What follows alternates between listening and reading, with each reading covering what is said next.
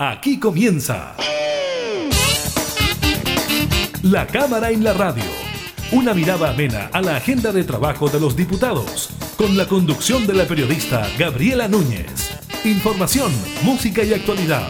En La Cámara en la Radio. Por Radio Cámara de Diputados de Chile.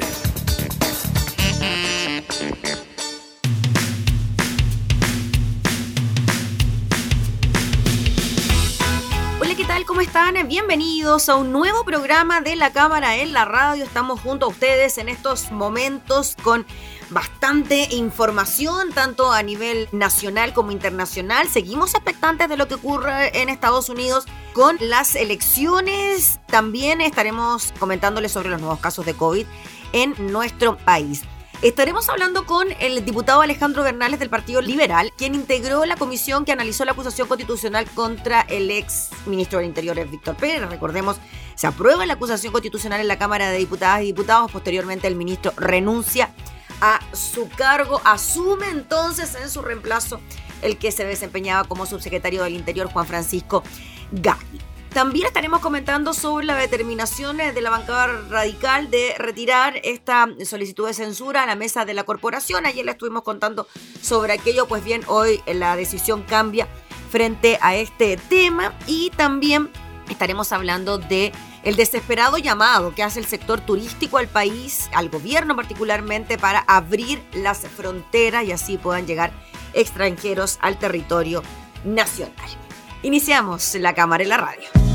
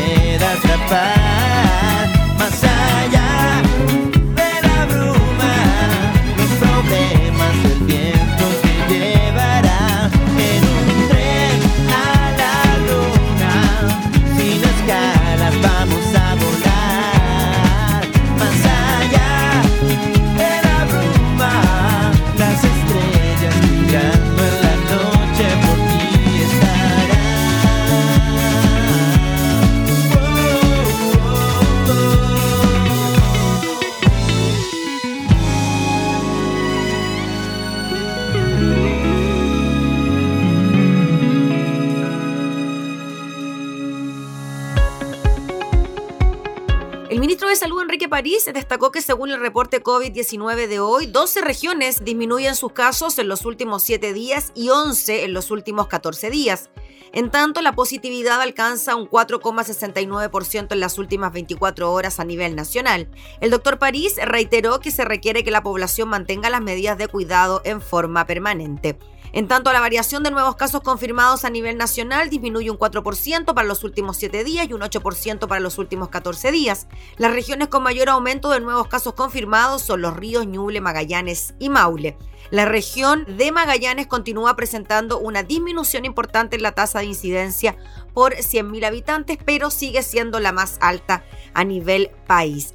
Además, la autoridad sanitaria informó que se reportan 846 casos nuevos, de los cuales un 19% se origina por búsqueda activa de casos y un 24% de los notificados son asintomáticos. Según el reporte de este miércoles 4 de noviembre, el Ministerio de Salud agrega que a los 846 casos nuevos de COVID corresponden a personas sintomáticas y 200 no presentan síntomas. Además, se registraron 13 test PCR positivos que no fueron notificados. La cifra total de personas que han sido diagnosticadas con COVID en el país alcanza los 515.042. En cuanto a los decesos, de acuerdo a la información entregada por el DEIS, en las últimas 24 horas se registraron 21 fallecidos por causas asociadas al COVID el número total entonces de fallecidos en el país asciende a 14.340. A la fecha, 733 personas se encuentran hospitalizadas en las UCI, 576 están con apoyo de ventilación mecánica y 83 se encuentran en estado crítico de salud.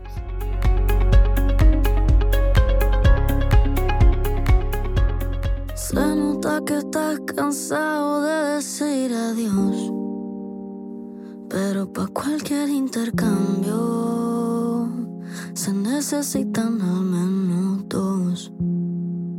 El premio pa' quien lo espera, pa' quien se juega la vida en piedra, papel o tijera.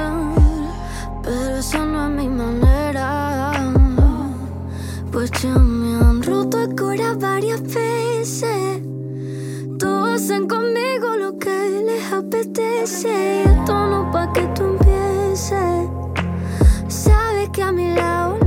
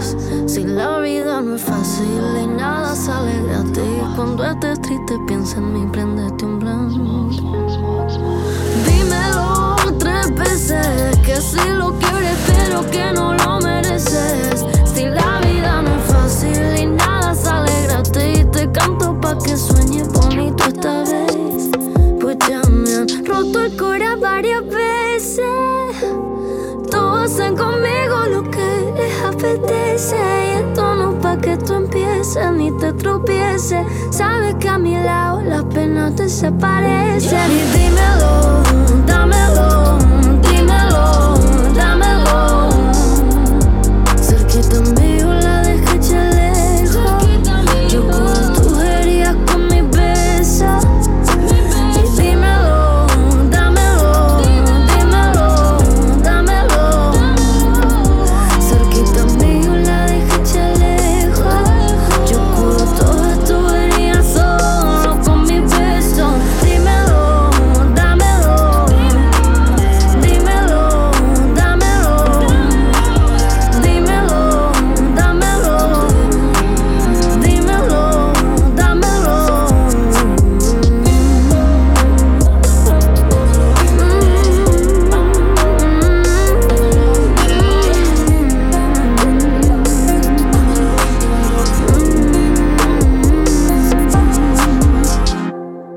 Cámara en la radio.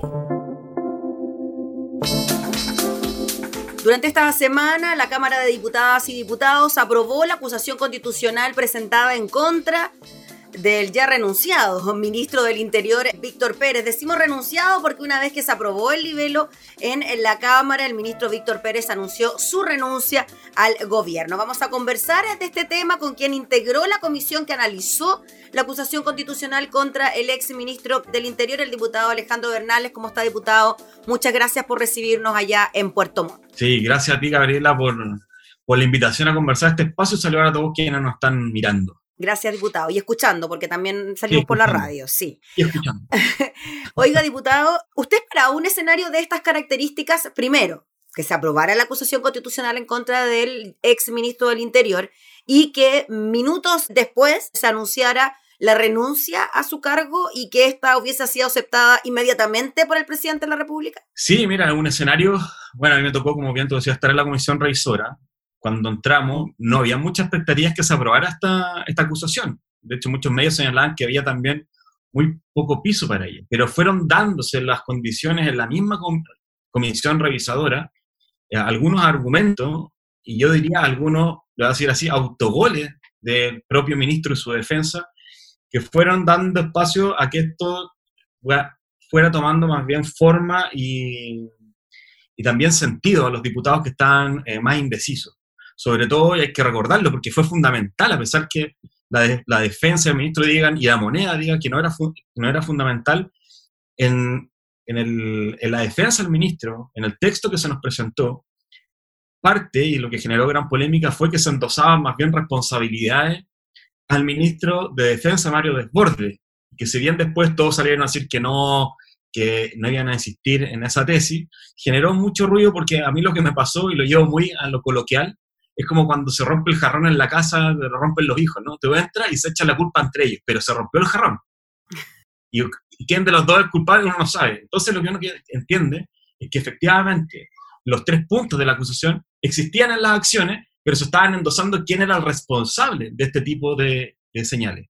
Y bueno, en la comisión se aprobó 4-1, para eso ayer a la sala, y estuvieron efectivamente todos los votos, incluso de aquellos que generalmente también no votan muy a favor estas esta acusaciones, y básicamente también por lo que te explicaba, porque nosotros hicimos un trabajo de poder comentarle también a los colegas eh, diputados y diputadas lo que estaba pasando, y a muchos le hizo sentido más, y además esto se reforzó porque 24 horas antes, un día antes de que se, que se hiciera la defensa del ministro, se cambió a, a los abogados, lo que evidentemente denota que hubo un mal trabajo por parte de la defensa nosotros creíamos que lo que estaban haciendo era prepararse justamente para llegar al, Senado con las expectativas de ayer y ahí termino eh, y esto eh, nos sorprende a todos con la renuncia del ministro, que no, él no va a acceder, a ir al, Senado como ministro en ejercicio, sino que sigue esta acusación, pero ya como una persona que no es del, gobierno, como un ex ministro.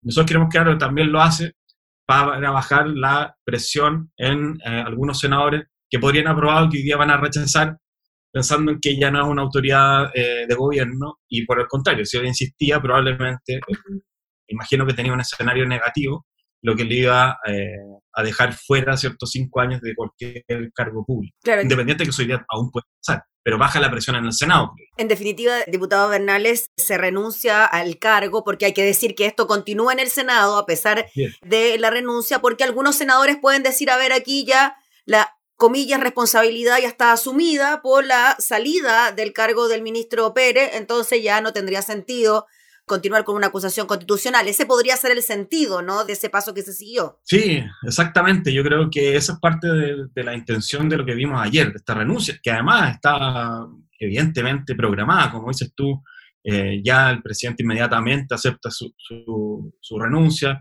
Yo no creo que haya sido algo sorpresivo. Algo se decía en algunos medios, por lo que se decía en los medios, eh, los mismos protagonistas se encargaron de desmentirlo, pero vimos que finalmente, nuevamente la prensa tenía en este, en este punto la razón y claro, hoy día los senadores ya van a entender que hay una persona que asume esta responsabilidad, por lo tanto, podría perderse. Hoy día sí hay más posibilidades que se pierda esta acusación constitucional en, en el Senado, y que el exministro del Interior, claro, pueda seguir postulando a cargos de elección popular u otro tipo de, acciones relacionadas con el mundo público.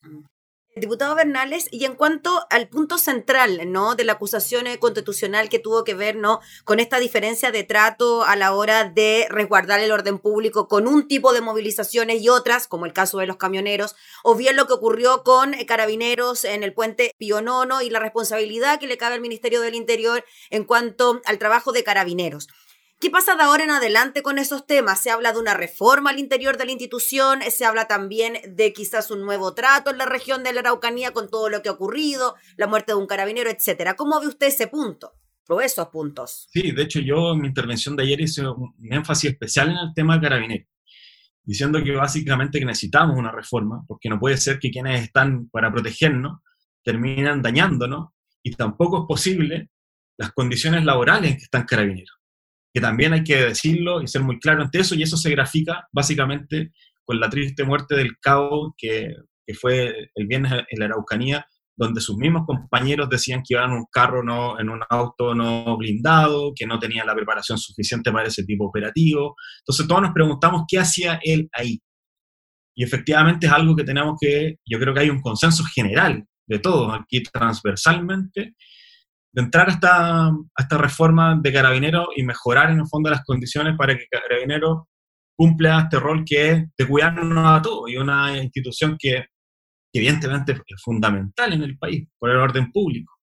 Y ahora respecto al otro punto que tenía, estábamos en la comisión, como la diferencia de trato era muy evidente. Nosotros vimos, por ejemplo, en el caso, voy a graficar, en las marchas de la prueba del rechazo, veíamos cómo el rechazo muchas veces tenía marchas acompañadas por carabineros protegiéndolo, y en la Plaza Italia, Plaza de la Dignidad, como se le diga, eh, veíamos que las manifestaciones pacíficas, voy a decir de nuevo, voy a recalcar, pacíficas, muchas veces eh, llegaban eh, guanacos a dispersar a la gente con esta protección del monumento al general Baquedano. Vimos también una acción muy, muy triste, por ejemplo, con las técnicos en enfermería. Y uno veía efectivamente que había una doble lectura con, con el tema camionero. También ocurría algo parecido, que se vimos también muchas de repente, eh, no quiero decir como mucha, mucha mano blanda, así tal cual, respecto a ciertas actitudes. Muchas veces vimos también eh, cómo de repente los camioneros no solo hacían fiesta en la ruta, sino que también, por ejemplo, insultaban a carabineros. También vimos cómo, por ejemplo, revisaban automóviles en, la carretera, eh, como si fueran efectivamente una autoridad para ver si las guías de despacho correspondían con lo que llevaban y si no, no se les dejaba pasar con esos productos. Eh, y en otras situaciones hemos visto que se actúa rápidamente y se aplica todo el rigor de la ley. Y en esos casos no, no se vio, no se vio. Siempre, y ojo Gabriela, quiero decir, con, el legítimo derecho a la manifestación. Nosotros en ningún caso lo que decimos es, el camionero no tiene derecho a movilizarse, tiene derecho a movilizarse. Pero cuando se estrangulan vías, que vimos algunos casos, por ejemplo en la región donde yo vivo, y que eso ese efecto es que en el supermercado no lleguen las verduras, que aquí en el sur, con el frío que hay en invierno, no se puede acceder a, la parafina o no se puede acceder, por ejemplo, a un cilindro de gas o que hayan algunas comunas que hayan dicho que no se hayan abastecido de remedio. Es algo que evidentemente que nos debe preocupar y tenemos que hacer el punto. En nuestro rol fiscalizador. Diputado, y tras la renuncia del ministro Pérez, bueno, asume Juan Francisco Gali, subsecretario del Interior, mientras no sabemos lo que va a ocurrir en forma definitiva. Se habla de una especie de desgobierno, que la cosa está bien compleja, que tras los resultados del plebiscito, con un resultado tan contundente, un 80%, lo mismo ocurre también con la convención constituyente, el alto respaldo que tuvo, y ahora lo que ocurre con el Ministerio del Interior, la cosa en el gobierno está bien compleja. ¿Cómo lo ve usted? Sí, yo creo que tienen una desconexión y están en, una postura eh, muy dura respecto a abrirse a ellos al diálogo. Yo creo que ellos aún no saben en el diálogo con nadie, siguen escuchándose a ellos mismos y, y en ese sentido yo creo que se les complica el escenario. No solo por este 80-20 que uno podría graficar, porque muchas de las autoridades eh, de gobierno, incluso los parlamentarios, están eh, en contra, por, en, en, el rechazo de esta nueva constitución sino que también a mí en lo personal me toca verlo día a día en, en, la región, que muchas veces no se escuchan las voces de las regiones, que los ministros creen tener la verdad ante todo. En el caso de la acusación constitucional, el ministro de Economía fue a la comisión y nos dijo que aquí no, había existido desabastecimiento. Entonces yo le digo, que el ministro le crea su planilla Excel, o yo le tengo que creer a, de nuevo a, a los vecinos, a las fotos, a las imágenes que andan de vuelta, que efectivamente existió desabastecimiento. Puede haber sido en un grado que el ministro, claro, más, menos, pero, pero existió, tuvimos problemas. Y ellos muchas veces salen a defender esos puntos eh, a, costa de todo. Y, en la región, por lo menos los intendentes hacen muchas veces lo mismo, tampoco defienden las miradas de, de las regiones, sino que más bien siguen las líneas a, nivel nacional. Entonces yo creo que el, gobierno tiene que abrirse más bien al diálogo, eh, nosotros así porque la oposición siempre nosotros nos tratan de colocar como una vía obstruccionista, pero muchas veces también le mostramos lo que sucede, lo que pide la ciudadanía y muchas veces no se escucha lamentablemente. Y en ese punto de crítica por parte del oficialismo hacia la oposición, sobre todo en el caso de la presentación de acusaciones constitucionales, se daba el argumento que esta era la acusación número tanto en este gobierno, que finalmente esto no viene a solucionar los problemas de la gente, sobre todo en época de pandemia, etcétera, etcétera, y que era un ministro que finalmente llevaba tres meses en el cargo sí que no tendría mayor responsabilidad en lo que se le imputaba. ¿Cómo ve usted, cómo responde usted a esa crítica? Sí, bueno, ayer decían el número, decían, decían nueve, nueve acusaciones constitucionales, a mí me dan ganas de pedir decir nueve, que, nueve, me dan ganas de decir que bueno, son nueve, incluyendo una que presentaron ellos, porque ellos también presentaron una acusación constitucional contra la ministra, la jueza Donoso, se olvidan, no se, van o sea, la presentó Chile Vamos. Eh, pero básicamente yo diría eh, que a ellos no les gusta ninguna herramienta de fiscalización no les gusta ninguna herramienta de fiscalización, porque ayer nos decían, presenten interpelaciones, hagan comisiones investigadoras. Y cuando las hacemos, siempre hacen la misma crítica también. Cuando se presenta una comisión investigadora dicen, oye, pero está lleno de comisiones investigadoras. Cuando presentamos interpelaciones el año pasado, nos decían que por qué presentábamos interpelaciones y que no dejábamos trabajar a los ministros y que tampoco avanzábamos en la materia legislativa. Cuando se hacen las acusaciones constitucionales, son básicamente los mismos argumentos. Yo te digo, Gabriela, yo en lo personal no soy muy amigo de las acusaciones constitucionales, pero yo no he firmado ninguna, pero es un derecho que tienen los diputados y diputadas de presentarla con 10 firmas. Y así se han, presentado, no podrá cuestionar o no la presidencia, se han discutido, la mayoría de las nueve, eh, solo una, que fue la del ministro Chadwick, eh, llegó al, a la última instancia, que fue la institución del ministro, y el resto no. Entonces, yo creo que también este rol eh, fiscalizador que tenemos los parlamentarios, tenemos que hacerlo valer más aún, mm. como te decía en el punto anterior, con un gobierno que lamentablemente no quiere escuchar a nadie. Diputado Bernales, finalmente en lo que se viene de ahora en adelante en materia de seguridad pública, con un eh, ministro del Interior que todavía no sabemos quién va a ser, y con una reforma a carabineros que está esperada, pero que al mismo tiempo se trabaja en una que no sería tan profunda y que está en el Senado. ¿Cómo ve usted eso? ¿Se tiene que abordar una reforma a la institución de otra manera, con un nuevo ministro del Interior a la cabeza, una reformulación total, o seguir avanzando también en paralelo con lo que está en el Senado? todas las anteriores, Gabriela. Yo creo, que hay que yo creo que hay que ir avanzando en lo que tenemos en el Congreso, lo que está en el Senado, porque hay en distintas comisiones algunos de estos puntos. Entiendo que se, también hay una comisión nacional respecto a la reforma carabineros que empezó a, funcionar en, la moneda, que va a también tirar algunas líneas y propuestas para avanzar, pero lo importante es mejorar y perfeccionar eh, los sistemas, por ejemplo, carabineros. Yo no puedo entender uno de los puntos que tiene que ver con la modernización, cómo no, no existen carabineros, por ejemplo, que tengan todas estas cámaras corporales.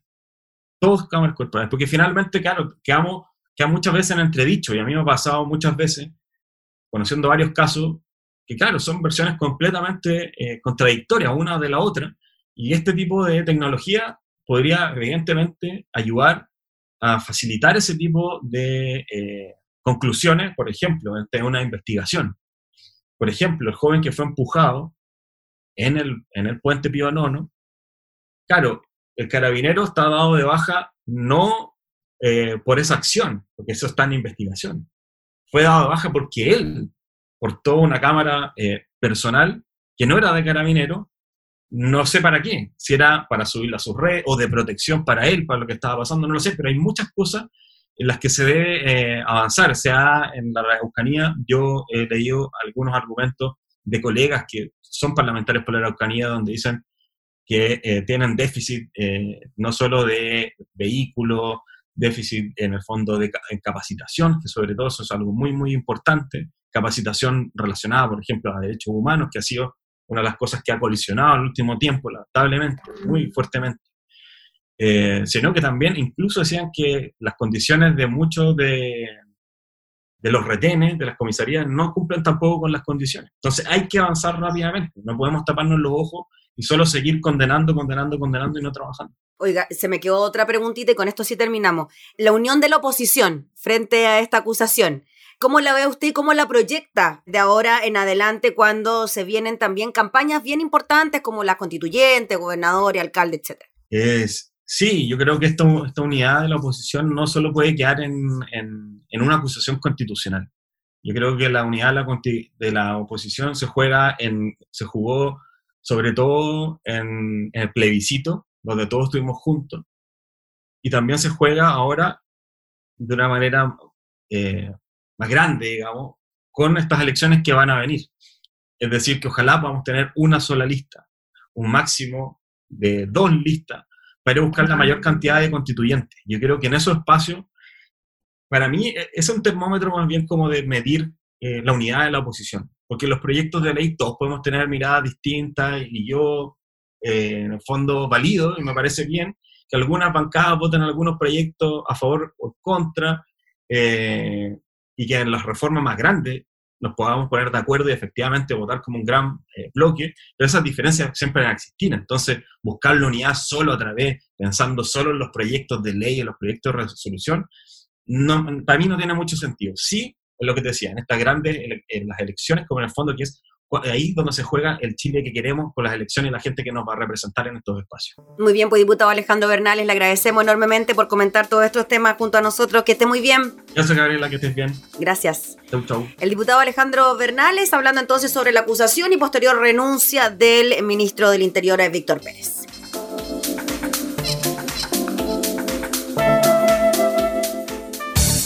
Información parlamentaria, entrevistas, música y actualidad. Todo esto y mucho más en La Cámara en la Radio. La Cámara en la Radio. Con la conducción de la periodista Gabriela Núñez.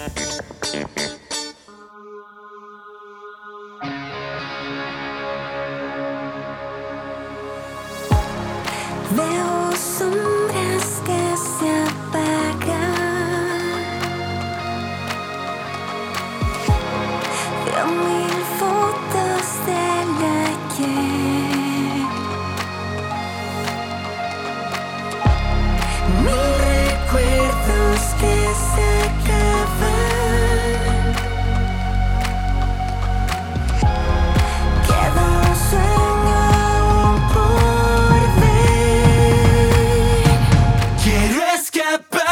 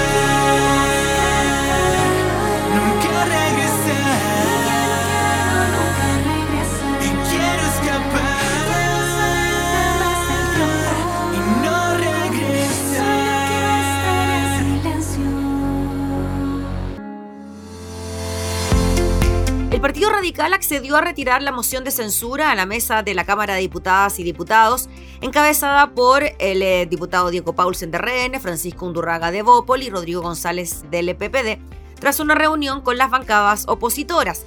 El jefe de la bancada de la colectividad radical, Alexis Sepúlveda, hizo la presentación inmediatamente después de que se aprobara la acusación constitucional contra el ministro Víctor Pérez. La acción fue criticada por algunos legisladores de oposición y la democracia cristiana emitió un comunicado para especificar que la presentación no fue acordada. La noche de este martes, el diputado Sepúlveda informó que las bancadas de oposición nos hemos reunido hoy día y nos han pedido algunas bancadas un poco más de tiempo para poder avanzar en la censura. Todas, dijo el diputado Sepúlveda, ha manifestado su voluntad de apoyar una censura a la mesa.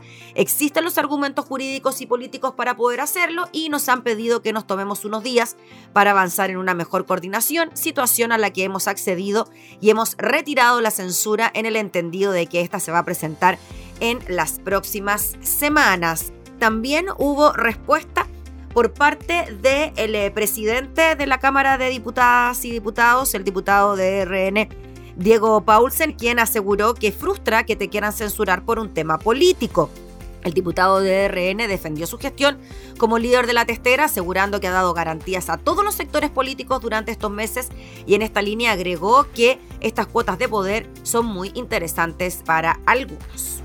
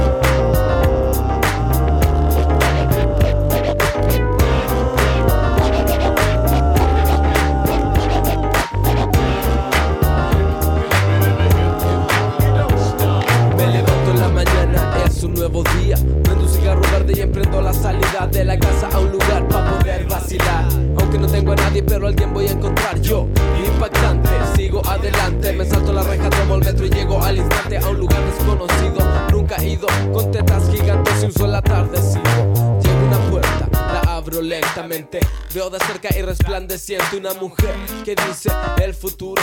Me dice que me ponga cómodo y me sienta seguro. Entonces vi una bola disco de cristal. De su sueño imágenes empiezan a despertar. En eso los de ahí, saltando frente a mí. Eran los tetas tocando un ritmo así. Si tu culo se mueve junto a mí, esta fiesta es para ti. Si tu culo se mueve junto a mí, esta fiesta es para ti.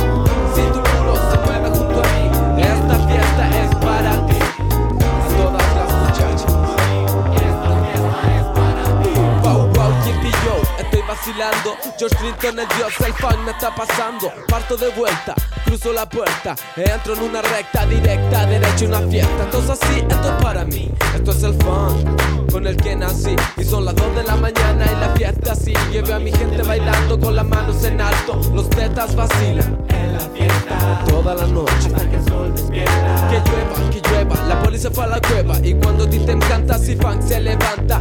Uno por el funk, dos por los tetas, tres por la marihuana de este planeta. Y digo, ángel de mi guarda, dulce compañía. No me desampares ni de noche ni de día. No me quites el funk, no me quites la vida, no me quites el pan. Que como cada día, acuérdate de mí y de mi gente. Porque somos un pueblo bien caliente. Nacido de lo hondo de esta tierra sin veneno. Latinos somos y latinos seremos. Si tu culo se mueve junto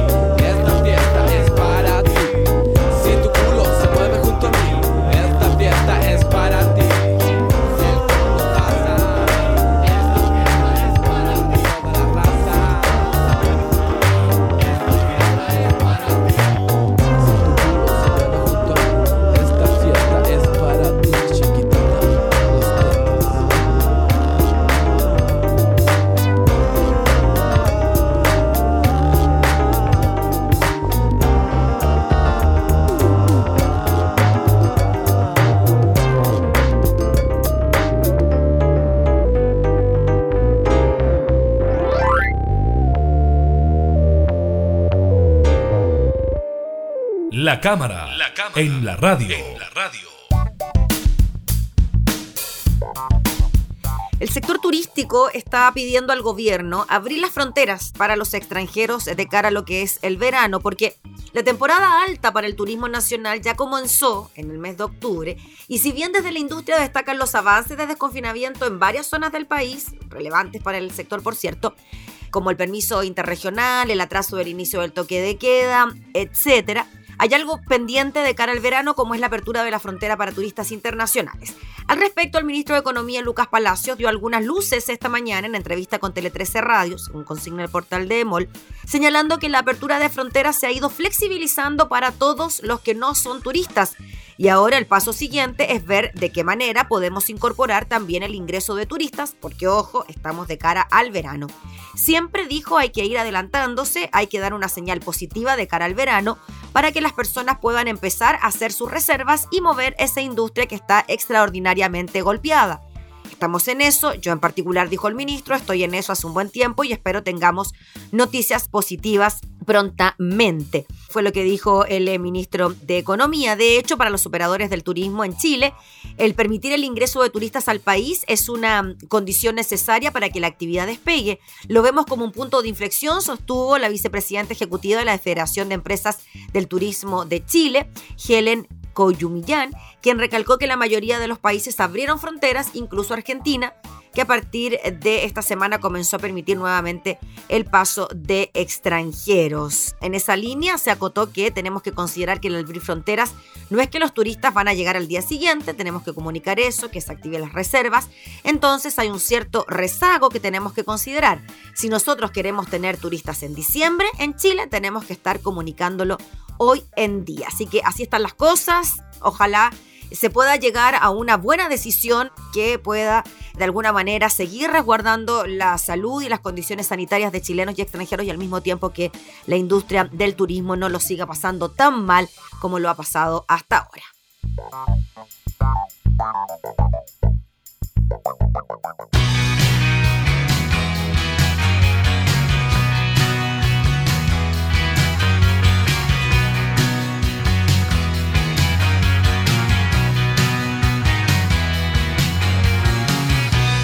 since that